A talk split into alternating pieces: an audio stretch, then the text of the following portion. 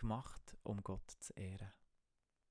Wo Jesus einmal unterwegs war mit seinen Jüngern, hat es einen Moment gegeben, wo einer, der Gesetzeslehrer war, ist gekommen und herausgefordert hat und gefragt, du, welches ist das grösste Gebot im Gesetz?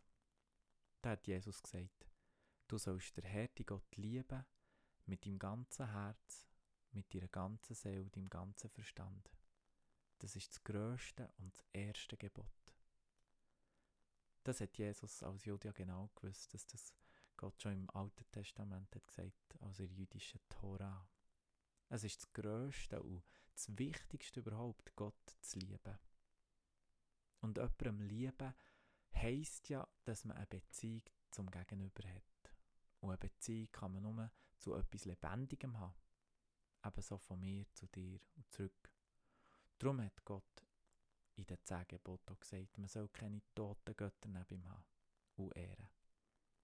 Das ist aber gar nicht so einfach, Gott zu lieben. Gott sagt selber von sich, er sei Geist. Weit über allem, was wir uns vorstellen könnten. Und da ist es verständlich, wenn man nicht genau weiß, wie der nicht fassbar Gott zu ehren und zu lieben.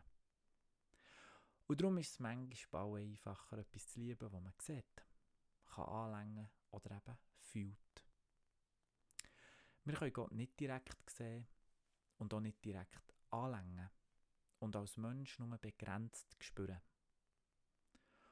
Und einfach auf Gefühl abstützen ist in diesem Fall auch nicht nur hilfreich, weil wir sicher alle wissen, dass kann im grusig versäckeln. Gefühle sind gut als Unterstützung, aber nicht als Fundament zum darauf abstützen. Unser Gottliebe drückt sich am besten damit aus, wie wir uns an das halten, was er sich von uns wünscht, durch die Bibel. Das gibt uns einen sicheren Boden, die Liebe zu zeigen. Und was sagt die Bibel? Und da sind wir wieder bei Gottes grösstem Wunsch angelangt. Du sollst der Herr, die Gott lieben, mit deinem ganzen Herz, deiner ganzen Seele und deinem ganzen Verstand. Das ist das grösste und das erste Gebot. Und das zweite ist gleich wichtig. Du sollst die Mitmensch so lieben wie dich selber. So erfüllen wir alle Wünsche von Gott und zeigen ihm dadurch unsere Liebe. Gell, ich rede nicht von einfach ein nett sein, nein, sondern von dieser Liebe, die aus Gott geboren ist und die wir selber nicht produzieren können. Wer ehrst und liebst du mit deinem Leben? Dein Status, dein Geld, deine Errungenschaften, dein Hobby, deine Suche nach Erfüllung? Die Bibel sagt, man kann nur einem Herr dienen. Entweder du dienst am einen und dann vernachlässigst den oder umgekehrt. Ich werde dich heute ermutigen, Gott an die erste Stelle zu setzen in deinem Leben.